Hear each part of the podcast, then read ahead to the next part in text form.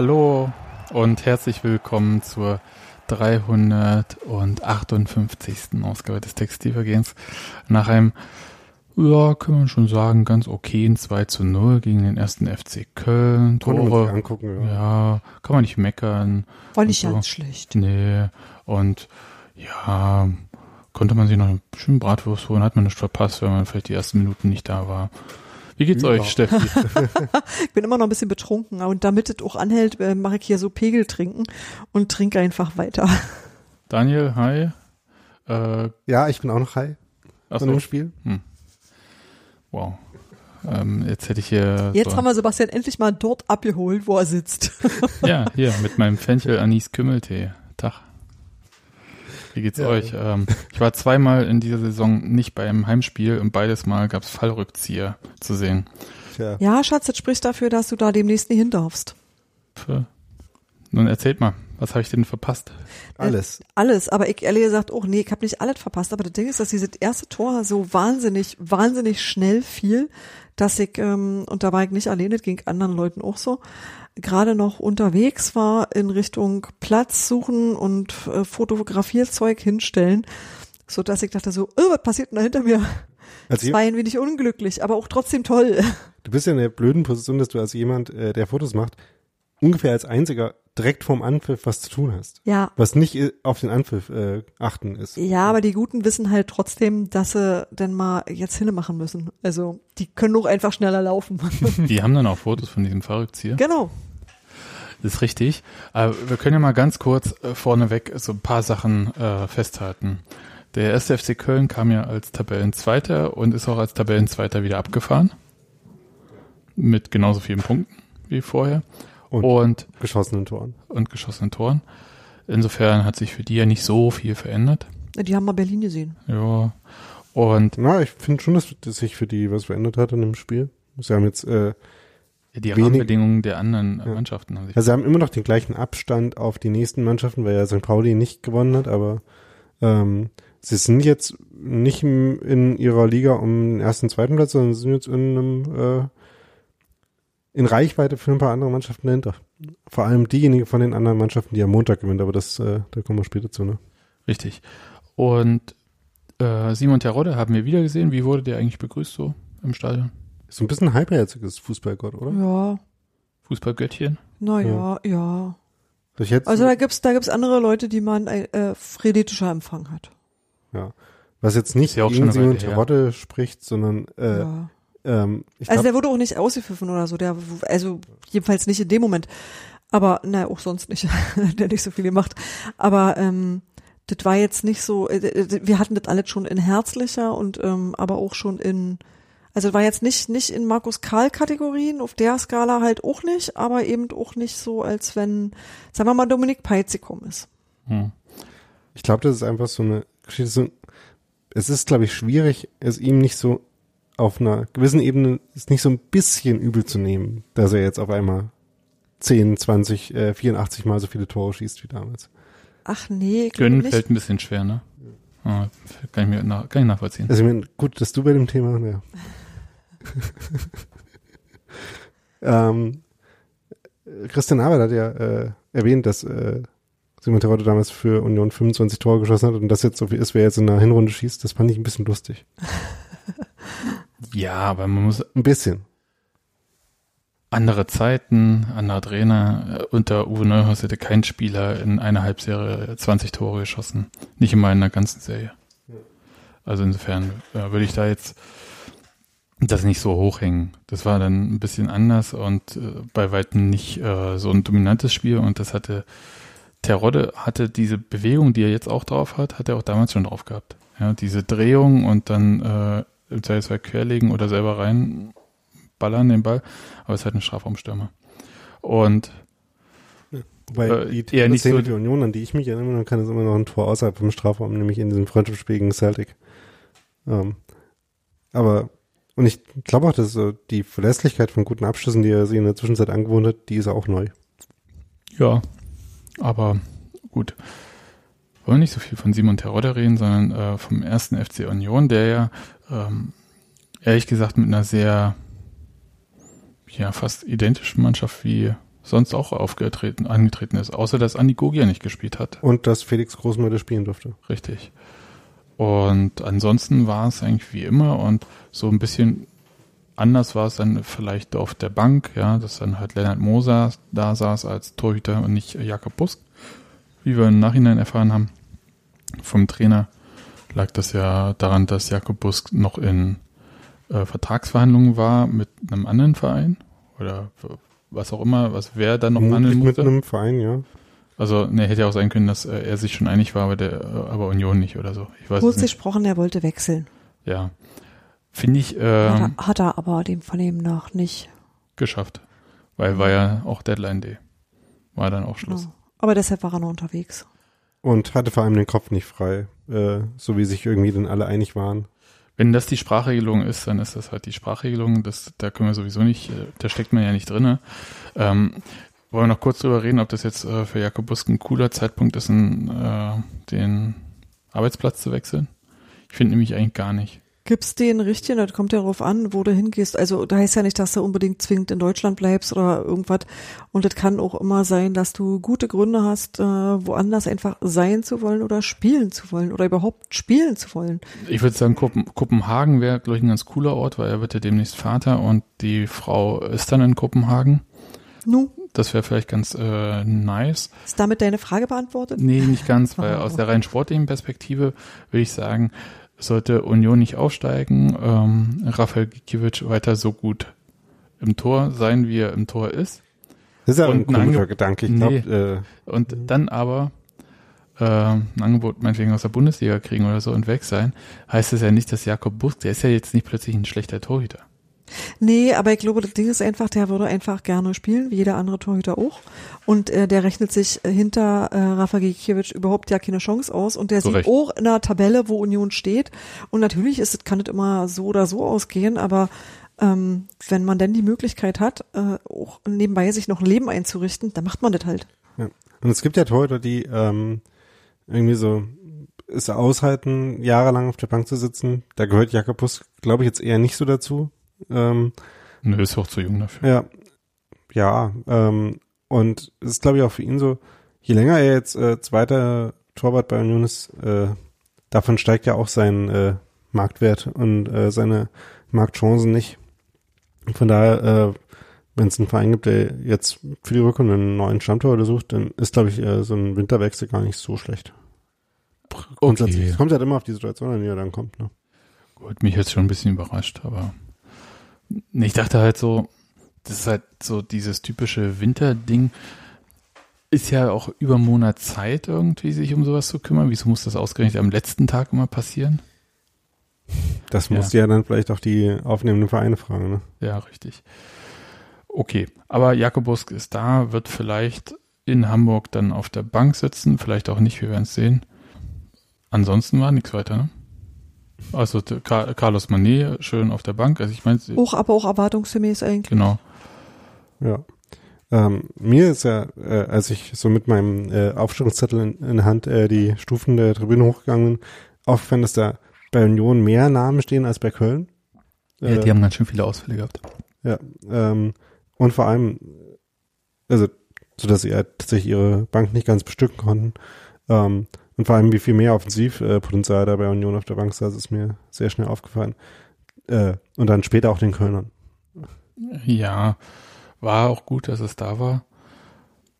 Aber gehen wir mal ganz kurz. Ich meine, Köln hat den Anstoß. ja, und du hast im Vorgespräch gesagt, wenn man schnell ein Tor schießen möchte, ist es vielleicht ganz gut, wenn man gar nicht selbst den Anstoß hat. Warum denn das? Ähm, weil man kann sich ja so so ausmalen, was normalerweise passiert, wenn das passiert, was man möchte, nachdem man Anstoß hat. Man spielt den Ball zurück, man spielt sich vielleicht dreimal einen Pass äh, hinten hin und her, dann versucht man vielleicht so eher so über die Seite mal anzugreifen, dann klappt das vielleicht, klappt das vielleicht nicht, dann äh, versandet das irgendwo. Allein dabei gehen ja schon eine halbe Minute bis eine Minute drauf. Während, wenn man das macht, was Köln dann gemacht hat, nämlich, äh, dass Terodde den Ball zu, äh, ähm, zu Geist gespielt hat, der dann Sechser war, und der den sofort diagonal lang nach vorne geschlagen hat, äh, dann ist er Ball erstmal weg. Und dann ist man auch tendenziell ja schon eher in Unordnung als die Mannschaft, die den Ball dann gerade nach vorne geschossen hat. und steht dann, glaube ich, viel offener als die Mannschaft, die äh, vom Anschluss weg erstmal verteidigt. Und ja, per Definition in ihrer eigenen Hälfte steht. Ja, aber also der Ball kam dann irgendwie zu Rafa Gikiewicz. Äh, nicht irgendwie, sondern mit einem grandiosen Schläger von, äh, von Ken Reiche, der wirklich wunderschön war. Okay. Und äh, Ich hätte gerne ein Foto von dem Moment, wo äh, so kurz nachdem äh, Reichel da am Ball war und äh, wie er so sehr kreuzförmig in der Luft liegt. Das, Hm. das war hübsch. Okay, aber äh, Rafa Gikiewicz gibt den Ball zu Christopher Trimmel, der nach vorne spielt. Und da fand ich eine sehr kuriose Situation. Ich glaube, Sebastian Polter kommt an den Ball und spielt ihn wahnsinnig schnell zurück. Und nun ist halt die Frage, war das Absicht oder ist ihm der Ball versprochen? Nee, das ist keine Frage. Es war extrem offensichtlich, dass das ein äh, sehr schlechter Kontakt von Polter war, der aber halt genau an die richtige Stelle rüber zu Abdullahi ging. Ja, ne? ähm, das ist halt auch einfach können dann, solche Situationen so zu überspielen. Und Abdullahi macht dann halt was äh, total Schräges, gibt den Ball halt rein und zwar, weil er sieht, dass, Dass Masladl extrem frei steht. ja, Ähm, weil die Dreierkette wahnsinnig unsortiert ist. Das Ja. sind äh, drei Unioner, zwei Kölner Abwehrspieler. denn, also man muss sagen, Köln hat halt mit äh, ihrem 3-1-4-2, würde ich glaube ich aufschreiben, also drei Innenverteidiger, ein äh, zentraler defensiver Mittelfeldspieler und dann zwei Flügelverteidiger. Und ähm, der Flügelverteidiger war halt in dem Moment, wo Köln vom Anschluss weg nach vorne gespielt hat, aufgerückt. Deswegen war Abdullahi in die eine Richtung so frei. Deswegen musste sich die Dreierkette so zu ihm rüberschieben. Und weil dann noch äh, Mireille an Polter, bei dessen äh, versuchter Ballannahme dabei war, ähm, und äh, Felix Groß hat auch Richtung Strafraum aufgerückt ist, war dann überhaupt niemand mehr gefühlt für Masladl zuständig, der dann da wirklich so acht Meter Platz hatte oder so. Das war toll, aber jetzt äh, ganz kurz diese Ballannahme. Ja, der springt ja hoch äh, mit der Brust, nimmt er den Ball, der Ball geht auch wirklich perfekt so hin. Der Torhüter macht das eigentlich, was er machen muss, geht nämlich raus, was im Nachhinein sich als fatal erweisen wird, weil äh, nämlich äh, dann Marcel Harte zum Erstaunen sowohl vom Torhüter als auch von Felix Groß, der im Zweifelsfall sonst einen Schussversuch unternommen hätte, ähm, dann sich rückwärts äh, legt und den Fallrückzieher macht und damit äh, nach 25 Sekunden oder so dieses Tor erzielt. Was Ich bestaune die ganze Zeit die Reflexe von Felix Groß, dem Janssen so auszuweichen, dass das wirklich ein Tor ist und er hat nicht aus Versehen verhindert. Ja, ja, das war, war schwer, ne? Also Ja. das äh, tatsächlich äh, ganz große Klasse, also von allen Beteiligten, auch von Sebastian Polter ausdrücklich, weil äh, der mit diesem mit der verunglückten Ballannahme das Spiel nochmal richtig schön schnell gemacht hat. War halt einfach, einfach direkt gespielt, um es mal so zu sagen. Ich habe nach dem Spiel äh, äh, Masladl gefragt, ab welchem Moment er sich denn entschieden hatte, den jetzt als Fallrückzieher zu machen. Und er meinte so, ja schon ziemlich sofort in dem Moment, also spätestens als er den Ball halt tatsächlich an der Brust hatte und er so nach oben wegging. Ähm, ich würde ihm nicht ganz so viel Verrücktheit unterstellen, dass als er zum Ball gegangen ist, schon an den Fallrückzieher gedacht Nee, du musst ja wissen, Da wollte er vielleicht schon noch in den Raum vor ihm stoppen, aber das ging dann halt nicht, weil er ein bisschen zu hoch kam. Und in dem Moment, wo der Ball dann halt so gerade, wie du beschrieben hast, in die, in die Luft flog, dann war das die offensichtliche Lösung. ja, Können wir auf nichts anderes kommen. Ja. Naja, Dropkick Felix Groß wäre halt auch noch eine Option gewesen. Ja, aber wenn man schon so schön da liegt, das ist alles perfekt und das äh, Ja. war halt tatsächlich. Das ist tatsächlich auch was, was erst beim zweiten Mal anschauen auffällt, wie frei tatsächlich auch groß gewesen wäre, Ja. um da was zu machen, ja. ist mir auch am Anfang nicht aufgefallen. Ja. Und das war so ein komischer Spielbeginn für Union. Ich weiß nicht, wann unter Urs Fischer überhaupt mal Komisch so früh- nicht, aber sagen wir mal untypisch. Ja, oder so rum, genau. Äh, dass ja unter Urs Fischer eigentlich ja tendenziell eher erst zum Ende der ersten Halbzeit ein Tor erzielt wurde. Also Ja, Union ist diese Saison offensichtlich für extreme Tore zuständig. Extrem frühe Tore, extrem späte Tore, Extrem, extrem, merkwürdige schöne Tore, Tore des Monats extrem- ohne Ende. extrem merkwürdige Torschützen. Ja, Also was. und Assists auch. Richtig. Ähm, ja, in der Tat. Also da gibt's ja so auf Twitter gingen dann so ein paar Checklisten rum, was man diese Saison schon alles gesehen hat und dann hat man noch was hinzugefügt und noch was. Ähm, auch, ich meine, man hat jetzt die Chance zum dritten Mal, äh, dürfte jetzt ein Spieler äh, in der Verlosung zum Tor des Monats sein in dieser Saison von Union. Na, äh, Gikiewicz war ja auch äh, in der Auswahl als äh, Tor des Monats. Also es ist schon fantastisch, muss ich sagen. Ja, Aber danach war es ja erstmal nicht so fantastisch. Äh, also aus Unionssicht, weil ja Köln unglaublich ähm, dynamisch gespielt hat. Unglaublich dynamisch, also jetzt schon sehr, ähm, sehr freundlich Köln gegenüber. Nee, also, bin ich auch. Ähm, ich habe das äh, vorhin, äh, um nochmal unser Vorgespräch zu zitieren, äh, habe ich gesagt, dass es einfach war, bei dem Spiel dann ähm, Leistungsfähigkeit und äh, was man so Score-Effekt nennt, zu verwechseln. Also den Effekt, den einfach das aktuelle Ergebnis aufs Spiel hat. Ähm, denn gerade in so einem Spiel, wo man ja sowieso schon davon ausgehen konnte, dass äh, Köln vielleicht äh, mehr gefragt ist, das Spiel zu machen und Union mit seiner berühmt starken Defensive ähm, eher in, in der Verteidigungsrolle wäre, ähm, da war es jetzt nicht so überraschend, dass gerade wenn Union dann sofort führt, ähm, dann erstmal die Frage ist, ja, Köln macht mal was. Ne? Hm.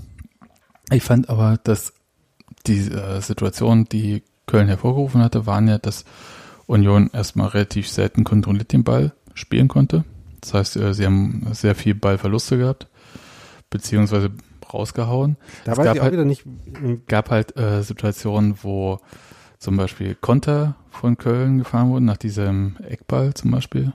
Das war auch so, wo ich dachte, so, das hätte man auch absichern können, also zum Thema Defensive, ja, also das waren ganz viele Sachen, wo so genau Kleinigkeiten, diese, äh, genau wo Kleinigkeiten dazu geführt haben, dass Köln halt nicht das Tor geschossen hat, sie aber durchaus die Möglichkeiten hatten dazu.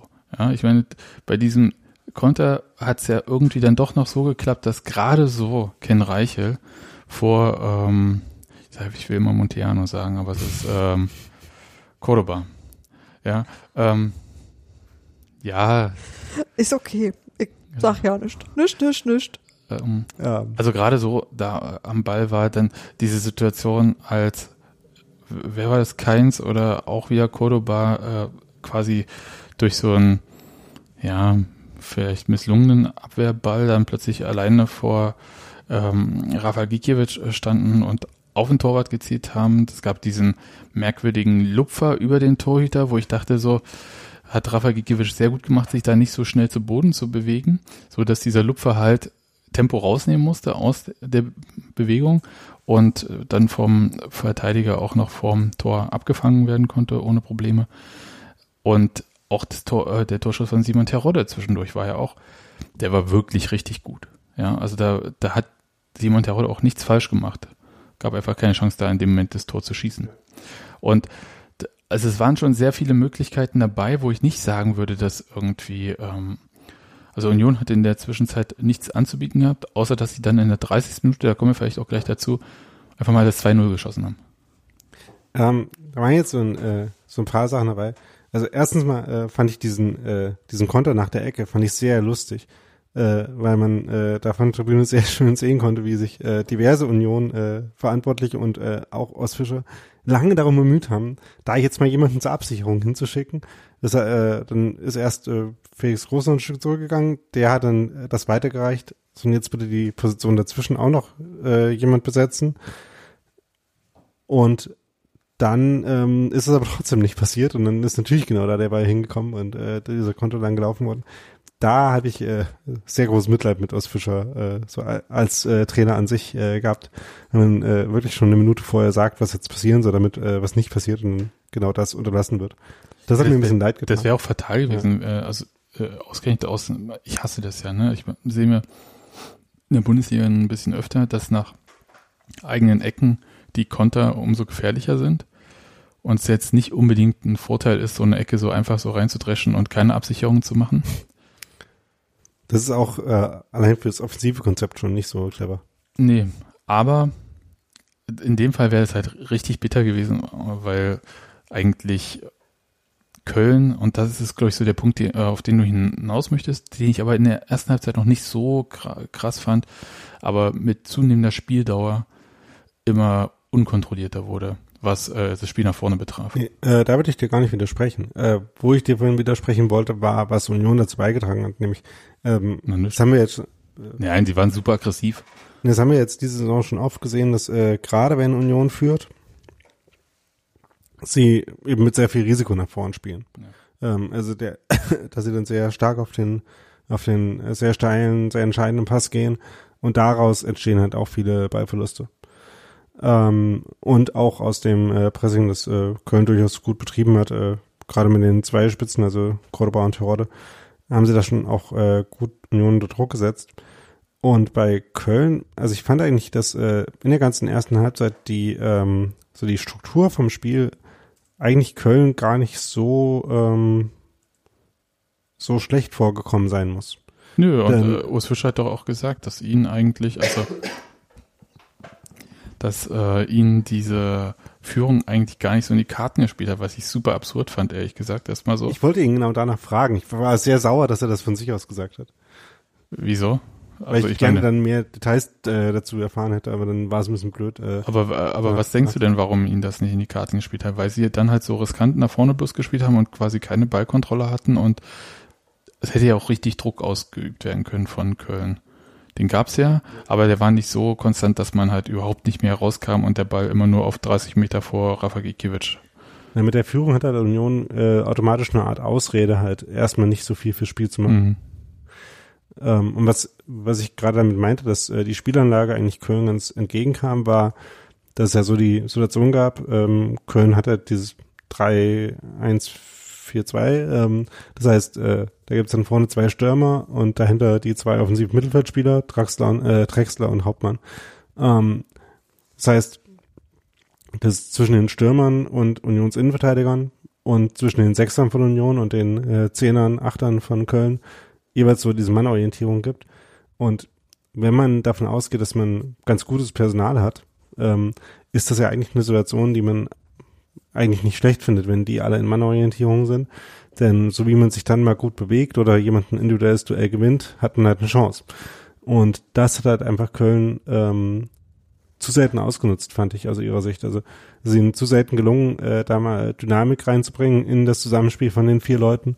Ähm, die hatten auch nicht alle ihren besten Tag. Also gerade der von mir ja bekanntermaßen hochgeschätzte Niklas Hauptmann hat er nicht so ein äh, nicht so einen furchtbar guten Tag, so dass äh, da selten gelungen ist, äh, sich da mal schnell durchzuspielen.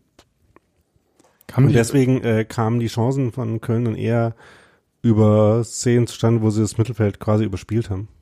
War das, ähm, wie ich das jetzt frage? Na, ich frage gar nicht mehr.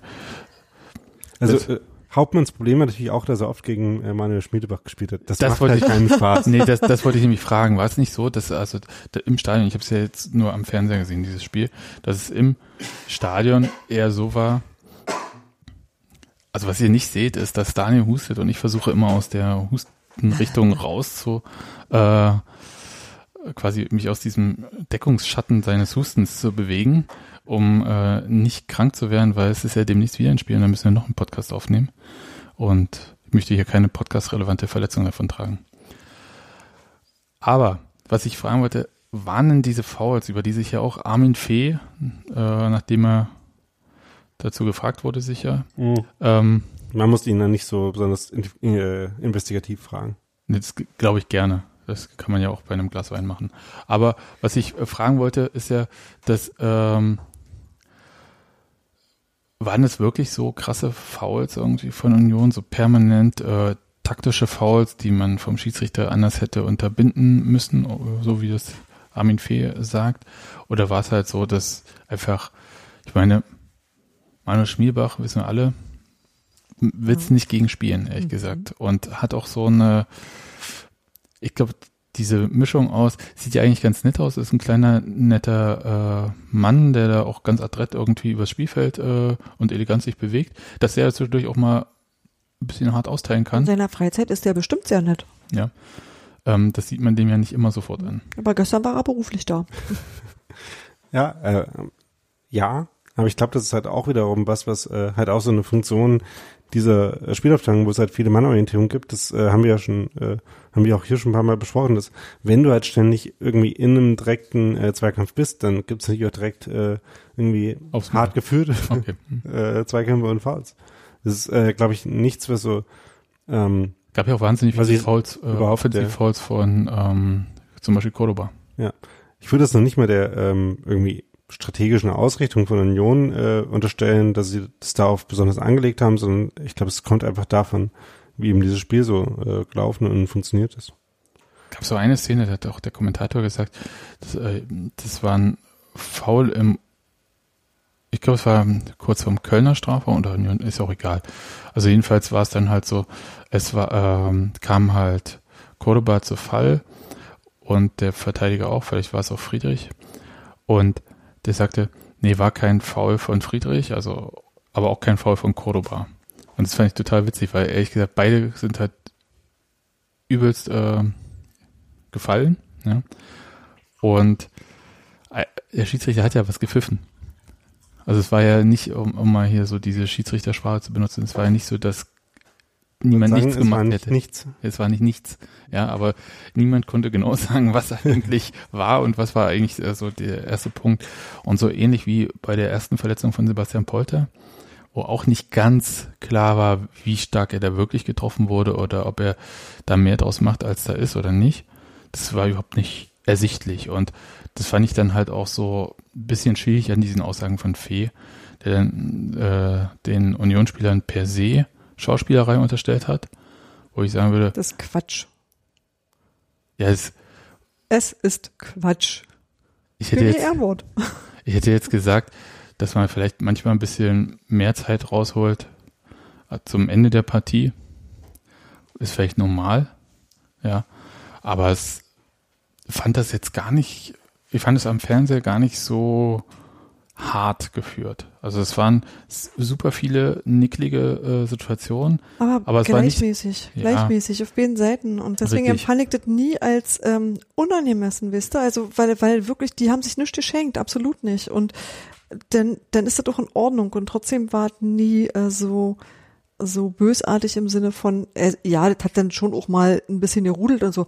Aber trotzdem hatte ich kein, ähm, ich empfand das nicht als als schlecht benehmen. Im Stadion pfeifst du natürlich trotzdem und regst dich fies auf und überhaupt alles. Aber das war ähm, gewissermaßen ihr Recht. Ich, ich, ich fand ja interessant, dass er von beiden Seiten so, also Ja. von unionsoffizieller Seite gab es ja nicht so viel gegen die Schiedsrichter. Das ist natürlich Weil im Fall des Sieges auch nicht so. Ja. ist es auch nicht so dramatisch. Aber äh, da habe ich ja genug irgendwie aus dem Stadion mir so angelesen, wie man dort den Schiedsrichter so fand. Und man konnte das ja auch an einigen äh, Rufen vom Publikum hören, dass man ihm dann äh, nicht nur Ehrentitel äh, gegeben hat. Ja, äh, wo, wo du es schon ansprichst, äh, wir finden es immer noch scheiße.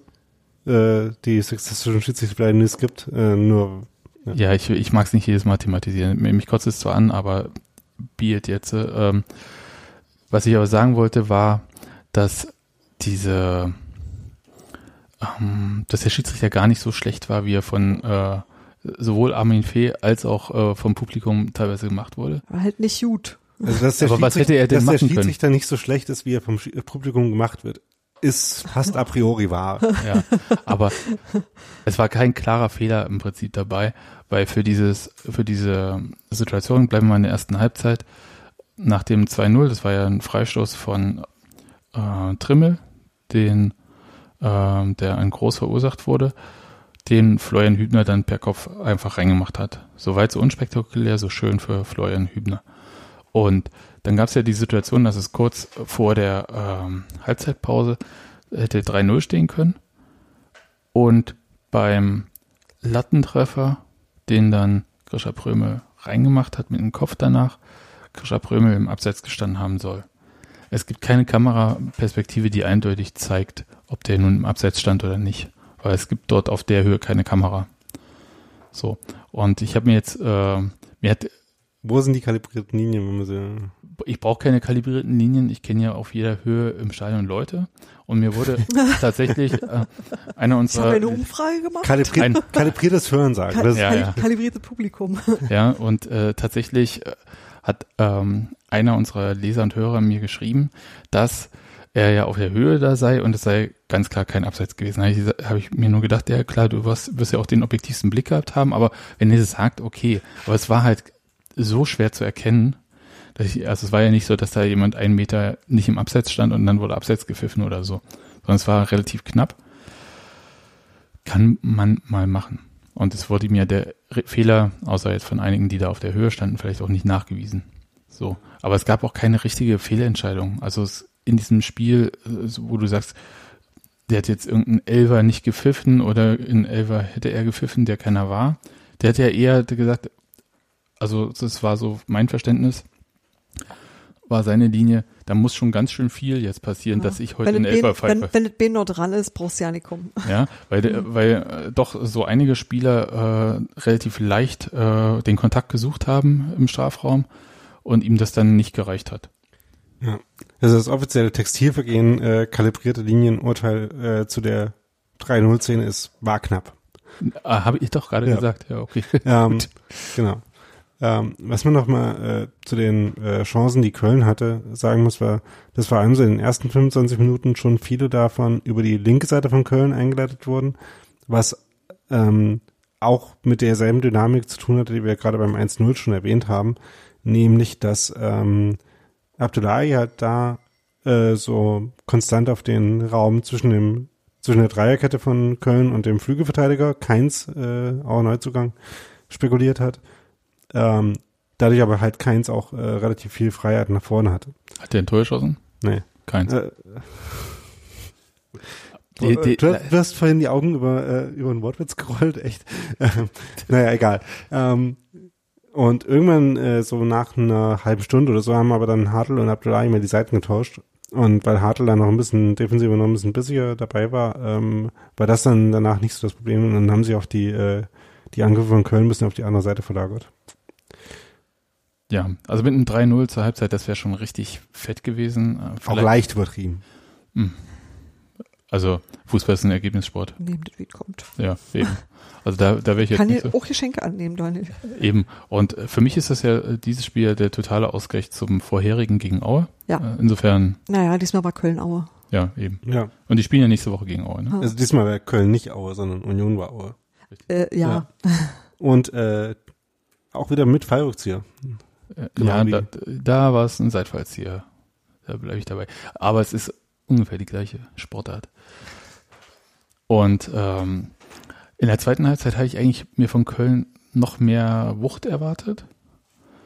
Und Urs Fischer, was hat er gesagt? Äh, ihm hat das ja nicht ganz so gefallen, wie man Köln hat teilweise so bis zum Ende kombinieren lassen in der ersten Halbzeit. Und ich weiß nicht genau, was haben die umgestellt oder hat er bloß gesagt, äh, die Sechser sollen ein bisschen näher an den Männern bleiben? Ähm, ich muss ehrlich sagen, dass ich noch keine Chance hatte, mir die, äh, die ersten 20 Minuten von der zweiten Halbzeit nochmal genauer anzugucken. Deswegen bin ich mir da jetzt nicht so ganz sicher. Hm. Also es war auf jeden Fall spürbar anders, das Spiel. Also der Versuch war bei Köln zu sehen, dass sie versucht haben, äh, wieder Dynamik zu entfachen. Aber es ist halt ihnen wirklich nicht mehr viel gelungen. Dafür gab es äh, relativ, also schon auch in der ersten Halbzeit, aber dann auch in der zweiten, relativ viele gelbe Karten auf Union-Seite. Und das war dann so ein bisschen die Frage, wie lange sie das durchhalten können. Dass es ausgerechnet dann Ken Reiche getroffen hatte mit einem, wie ich fand, gar nicht mal so harten Foul beim zweiten. Also das erste, finde ich, kann man auf jeden Fall geben. Aber beim äh, zweiten, wo er den Gegenspieler mit der Hand im Gesicht trifft, aber die Frage immer noch ist, also ich glaube, die Absicht wird da nicht äh, weiter hinterfragt, Mhm. ne, bei diesen Art von Fouls. Also was ich äh, ähm, im Stadion gesehen habe, was war ich auch, äh, wo ich auch noch keine Gelegenheit hatte, das nochmal zu, zu äh, nachzuschauen, war, dass Reichel eigentlich schon zweimal irgendwie äh, an den Gegenspieler drangegangen ist und es als äh, taktisches Foul man das schon äh, pfeifen musste. Äh, also ich hatte sehr wenig Zweifel an dieser gelb-roten Karte. Ja, ist richtig, aber es, äh, mir geht's nur um das äh, Foul an sich, wofür die zweite Gelbe gesehen Ja, das hat. meine ich ja. Am Und- Strafraum von, äh, von Köln nach einer Chance von Union äh, kam es mir sehr wie Konterverhinderung vor und damit. Ja, das war's auch. Das, Ja. äh, die Frage ist halt nur, ähm, ob man ungefähr 70 Meter vom eigenen Tor äh, schon von taktischen Foul sprechen kann. Ja. Ja, das ist ja, das ist ja, Weißt du Bescheid? nee, das ist ja nicht so eindeutig. Ja, also es gibt ja auch Schiedsrichter, die das ja prinzipiell erst in der äh, anderen Hälfte pfeifen. Ja, das ist aber dann falsch. Nee, Äh, nee, in den Regeln steht, In den Regeln steht ja nicht irgendwie eine Meter-Angabe drin, oder? nee, in den Regeln steht, ähm, Verhinderung eines aussichtsreichen Angriffs ist, glaube ich, die Formulierung. Jedenfalls aber was ist sinngemäß der ist das. Ja. Ja, und ähm, also quasi immer, wenn du ähm, siehst, das 20 könnte jetzt, das könnte, das könnte jetzt schwierig werden, frau dich mal lieber. Und das war genau, was äh, Trimmel in dem, äh, Reich in dem Moment gemacht hat. Ja. Mir war so ein bisschen, als ob die Schlagbewegung geahndet wurde eher. Also dieses äh, Hand im Gesicht des Gegners, was ja prinzipiell eigentlich eine gelbe Karte nach sich ziehen soll. Weil so eine ähnliche Situation gab es ja dann auch äh, in der zweiten Halbzeit nochmal mit Simon Terodde, dann halt im Unionsstrafraum. Gab es aber nicht die zweite gelbe für Terodde. Ähm, was aber dann dafür sprechen würde, dass es kein taktisches Foul war. Mhm. Tja, müssen wir mal mehr mit dem Schiedsrichter reden, ehrlich gesagt. Ja. Das äh, Der war dummerweise nicht in der Mixzone, konnte ich ihn nicht fragen. Wo sind die eigentlich? Äh, gehen die? Na, die haben auch eine Kabine Ja, und es ist- sind da und dann nicht mehr. Hm, okay. Ja, die nehmen irgendeinen Ich Hinterausgang. weiß nicht, ist es jemals vorgekommen, dass ein Schiedsrichter hinterher einer Mixed war zum Interview? Ja, doch. Ich habe äh, also, Also- früher habe ich das, also nicht bei Union. Ja. Ich- Und auch nicht in der Mixzone, sondern eher so fürs Fernsehen, äh, irgendwie eine halbe Stunde später. Nee, Ah, ich, okay. ich hatte tatsächlich, also bei Ja. Hertha zum Beispiel, ähm, da ist es halt, da gehen die halt tatsächlich so richtig rein. Da ist man ja am äh, Spielertunnel und da gehen die ja alle an dir vorbei. Und dann kannst du die ansprechen und dann kannst du auch mit dem Schiedsrichter reden, wenn er stehen bleibt. Also das geht schon und das äh, hängt tatsächlich von den baulichen Situationen ab. Bei Union ist die bauliche Situation ja so, dass niemand an dir vorbei muss. Die ist äh, sehr äh, Medien nicht so affin. Nee, gibt's ja noch schlimmere. Also es Äh, äh, ja. gibt noch welche mit separaten Raum. Ja. Es gibt, äh, ich finde die in, in St. Pauli, wo ja Union äh, am Montag spielt, finde ich sehr lustig. Da hat man so eine Art Käfig, äh, durch den die Spieler laufen und auf der anderen Seite von dem Käfig stehen die Journalisten und dann muss man so durch diesen Käfig, äh, durch dieses Gitter durchreden. Das ist ganz merkwürdig. Okay.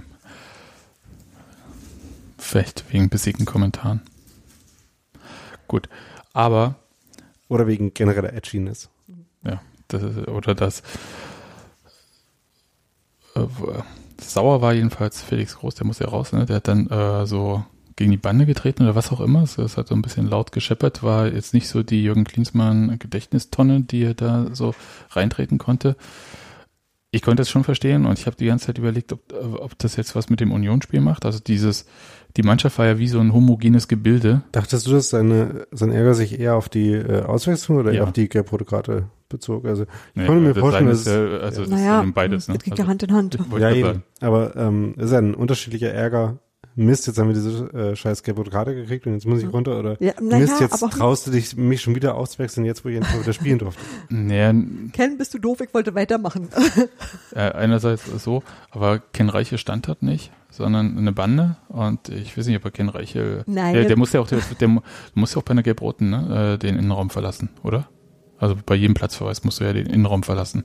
Ja, klar, weil auf Ja. der Bank hast du nicht mehr zu suchen, weil er nicht mehr eingewechselt werden kannst. Also eigentlich Hm. bist du dann so, mm, Nee, nee, äh, das hat ja mit nicht mehr eingewechselt werden können. nee, nee, aber Darfst du, ja auch, also, du wenn hast ich, da auch Du wirst keinen vom. Spiel ausgeschlossen. Ja. Ja. und damit halt auch vom Innenraum, genau. Ja.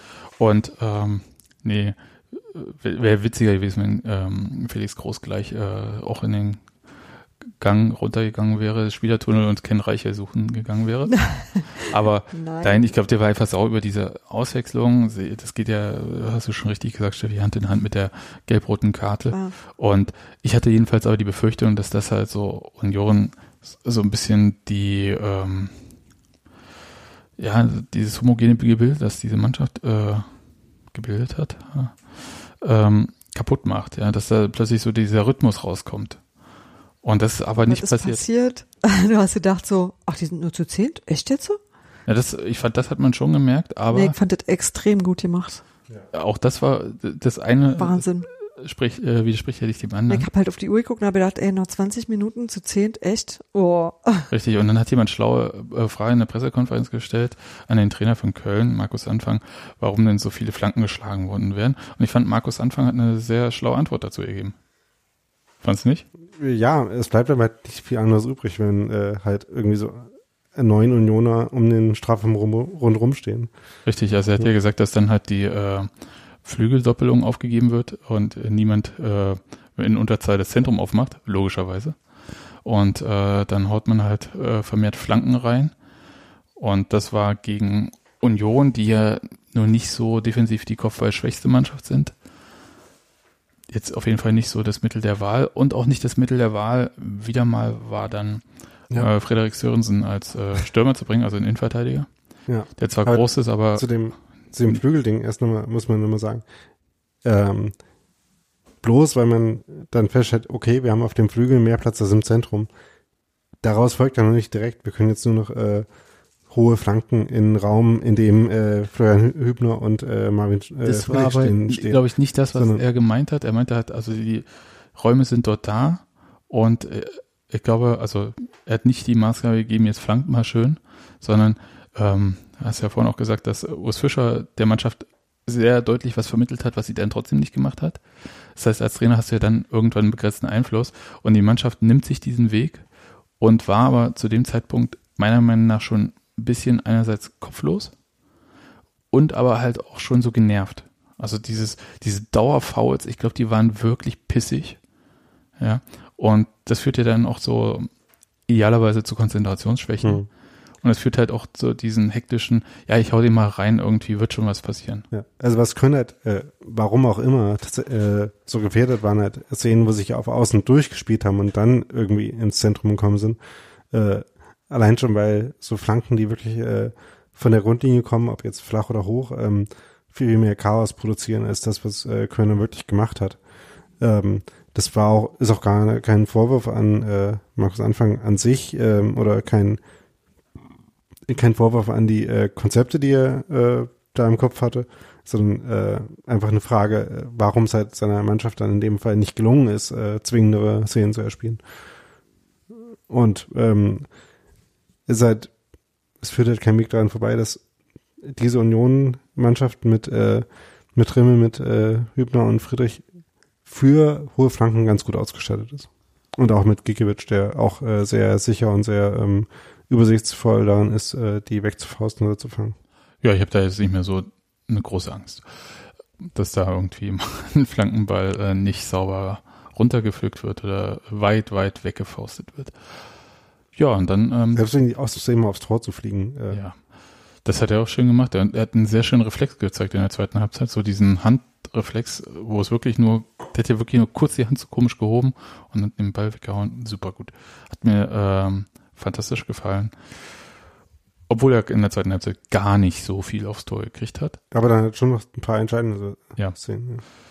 Und aber ich fand die letzten 20 Minuten, die spielten sich so runter irgendwie. Also nicht so, dass es irgendwie lässig war oder so. Ja, es war schon eine sehr konzentrierte Leistung. Aber da waren so diese Daueraufreger waren nicht mehr da. Es wurde nur noch mal kurz so, äh, ging bei mir der Puls hoch, als vier Minuten angezeigt wurden nach Spielzeit. Ich dachte, puh, Das habe ich ja im Stadion nie gesehen, sondern ich sehe da immer die 90. Minute stehen und sehe da die 90. Minute stehen und Aber es es wird ja geht auch nicht weg. Ja, aber ich habe es nie gehört. Ach so. Ich habe also du guckst halt auch äh, erst in dem Moment auf die Tafel, wo du denkst, so ist das jetzt nicht manchmal zu Ende hier? ja. Wie fandet ihr denn die Stimmung? Also ich Spiel war dann vorbei. Michael Parenz kam noch. Das Ja, darf genau, man das war nicht schön. unter- Und äh, so wie Micha Parensen kam, hat Union auch fast wieder ein Tor geschossen. Ähm, Das Und, ist ja äh, nun aber ähm, Korrelation die Karriere ist nicht von- Korrelation? Nee, ich wollte auf die Karriere von Michael Parensen bezogen. Wir konnten ja bei AfTV so einen viertelstündigen Zusammenschnitt seiner Karriere bei Union. Zusammen mit Michael Parensen hatten wir jetzt dann auch Jubiläum. Ja, aber was ich sagen wollte, da konnten wir ja sehen, zehn Jahre Michael Parensen bei Union. Das sind sieben Tore, die er ins gegnerische Netz getroffen hat, äh, gezeigt wurden, äh, die er so auch, davon hat er glaube ich drei oder vier in einer Saison geschossen. Das fand ich auch schon äh, beeindruckend. War mir gar nicht mehr so bewusst. War das die, wo offensiven Flügel gespielt hat, oder? Das, der hat ja ziemlich lange offensiv auf dem Flügel gespielt, aber ähm, ich weiß es nicht mehr. Da, aber das, ich kann mich wirklich nicht dran erinnern.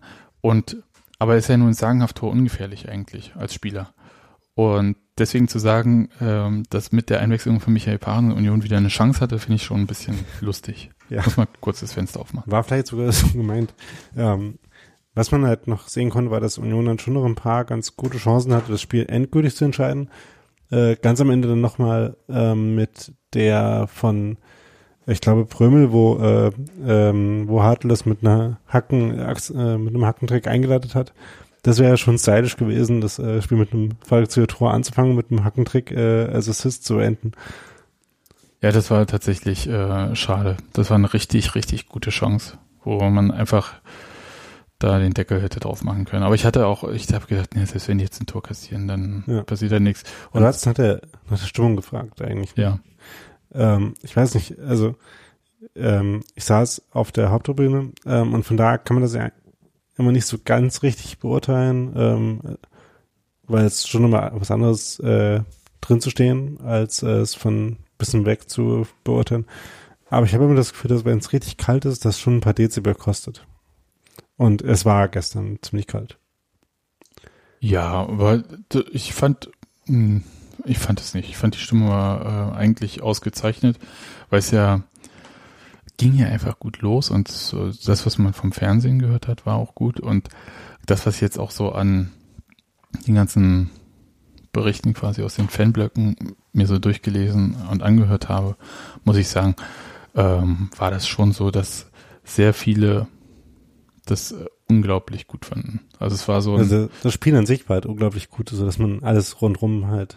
naja, auch die Heiserkeit das- der Leute ja. äh, sorgt ja auch dafür. Also das, ob das jetzt ein paar Dezibel kostet oder nicht, das mag ich nicht sagen, aber die Art, wie man mit diesem Spiel mitgeht und ich glaube, das hat so eine Energie Mhm. so hin und Ja. her wabern lassen. Und das ist doch, das ist doch genau das, was man will. Und ob das dann jetzt mega laut ist oder nur laut, hm. Vielleicht hört man es auch einfach äh, schlechter, aber es ist alles schon da, wo es entsteht. Äh, es hat sich auf jeden Fall energiegeladen angefühlt alles. ja, Ja. Das, äh, das ich wollte ich nicht in Abrede stellen, genau.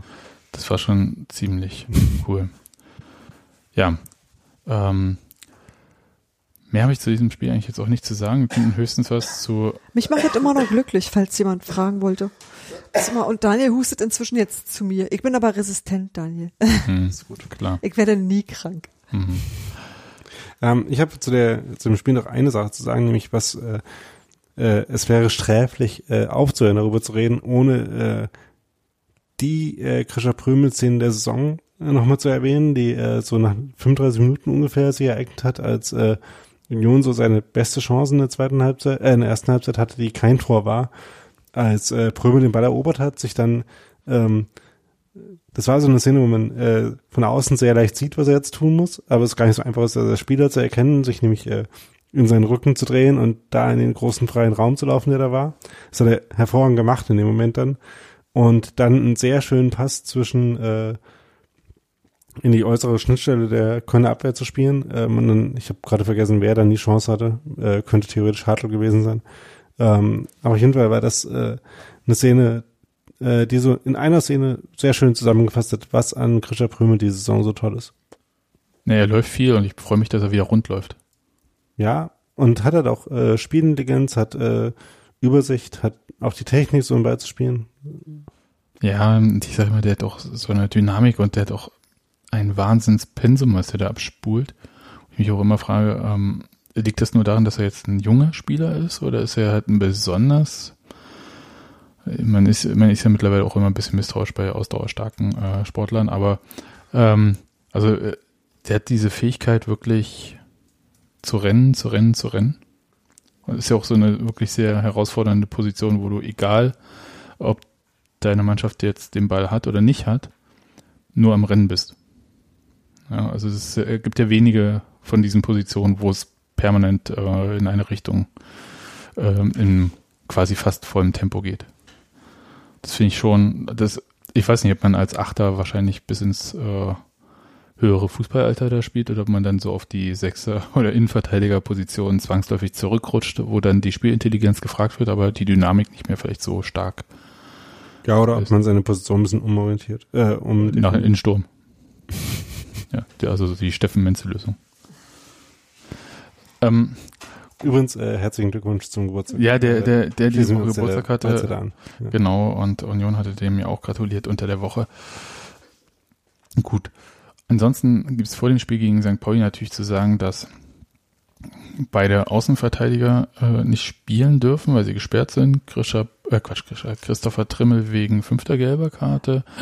Kennreiche, Entschuldigung, jetzt, jetzt, jetzt hör- merke ich es schon im Hals, Daniel. Ne? Also bei diesem Husten und so, ich gieße mir mal weiter von diesem Fencheltee, das ist so lecker.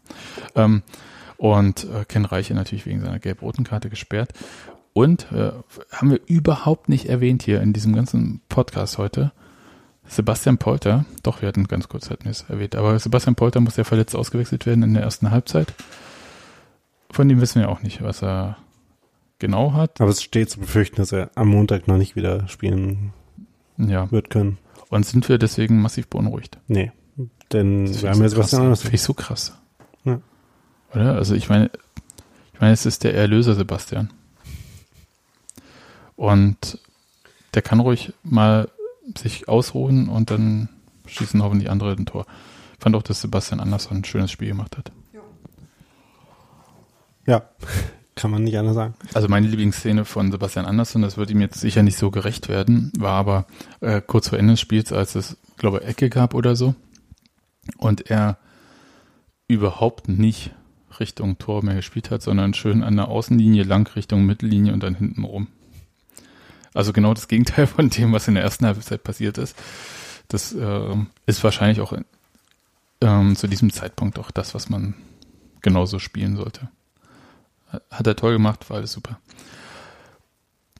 Ich habe aber ehrlich gesagt, und das muss ich jetzt mal so als Fazit sagen, ich habe mit so einem Spiel exakt gar nicht gerechnet. Ich habe gedacht, ähm, es gibt richtig aufs Maul, um es mal äh, so zu sagen, weil ich war mir A nicht sicher, in welchem Zustand Unions Verteidigung ist. Ich war mir auch nicht sicher, ob ähm, äh, Rafa Gikiewicz äh, wird überhaupt spielen können. Der war ja äh, beim Testspiel nicht dabei aus äh, persönlichen Gründen und ich wusste nicht, wie lange die persönlichen Gründe anhalten werden. Und es waren halt so viele unwegbare Faktoren für mich dabei. Ähm, Florian Hübner hatte, glaube ich, der wurde auch geschont, ne, im Mhm. Testspiel. Ja, also da war mir nicht so ganz klar, was da jetzt Phase ist. Und da, dann dachte ich halt so, Terodde und ich meine, Köln, die schießen ja nun wirklich viele Tore. Das gegen Union nicht so hinhaut, ist toll, aber nicht immer zu erwarten. Und wir kennen das ja von Spielen gegen Köln auch anders. Ja, ich hätte mich äh, angesichts des Hinspiels mit einem Unentschieden auch durchaus gerne wieder zufrieden gegeben. Und Also schon wieder unentschieden, bevor. ich kann Kinder mehr sehen. Ne? Nee, Also, naja, so. aber doch, doch, gegen Köln hätte ich es genommen, auf jeden Fall. Ich bin jedenfalls sehr gespannt, äh, wie das äh, gegen FC St. Pauli äh, werden wird. Die haben ja ihre eigenen äh, Probleme noch so. Das ist mit, äh, ich glaube, Henk Fährmann, ne? der Stürmer ist lange verletzt. Dafür Und Philipp Zier ist. Philipp Zier ist Kreuzbandriss oder sowas. Ja? Mhm. Ähm, und die haben sich ja Alex Meyer Fußballgott gekauft. Dafür in der Zwischenzeit, der ein halbes Jahr arbeitslos war. Mal schauen, äh, wie das wird. Das ähm, sehr spannendes Spiel auf jeden Fall. Und die ganze Vorbereitung kann man sich ja sonst nochmal beim Millanton-Podcast vor dem Spiel anhören. Da gibt es ein bisschen was zu hören, da gibt es ja sonst viel mehr zur Union zu hören. Äh, Tim war dort und hat über Union Auskunft gegeben. Nach dem Spiel, deswegen mit äh, wunderbar heiserer Podcast. Ja, Richtig, genau. Der hat äh, quasi, na heute, ne, hat er den Podcast da aufgenommen und ähm, nochmal demonstriert, äh, was der Muskelkater des Unioners ist. Soweit. Wir hören uns, also wenn ihr jetzt nichts mehr zu sagen habt, dann würde ich jetzt so auch den Abschied äh, einleiten. Dann hören wir uns nämlich am Dienstag wieder nach dem Spiel beim FC St. Pauli. Und ich habe so das Gefühl, dass Hans Martin dann dabei sein wird und Gero oder beide. Das habe ich Vielleicht ungefähr so die sich einfach mal wiedersehen und vielleicht machen die das aber ja nicht bei uns. Achso, nee, nee, nee, nee. äh, Ich, ich will aber jetzt nicht zu viel versprechen, weil ich habe es gar nicht so genau im Kopf. Wir kriegen das auf jeden Fall hin und äh, ich dachte eigentlich, hier ist Nachtflugverbot, aber irgendwie fliegt da im Hintergrund doch noch ein Flugzeug. Alles klar. Dann, Wir, wir haben übrigens, nur dass ihr euch nie wundert, seit heute ein Logo, also überhaupt mal ein Logo. Das sieht dem alten nicht so unähnlich, aber ga, kamen schon Beschwerden, dass womöglich Sachen überblättert wurden. Doch, wir sind's wirklich. Und äh, es wird, glaube ich, auch nicht so lange dauern, bis man das dann perfekt eingespeichert hat und das sofort wiederfindet. Genau. In Ist auch immer noch, ist auch immer noch grün und hat drei Sternchen drauf. alles klar. Gut, dann sage ich Tschüss und bis zum nächsten Mal. Bis dann. Tschüss.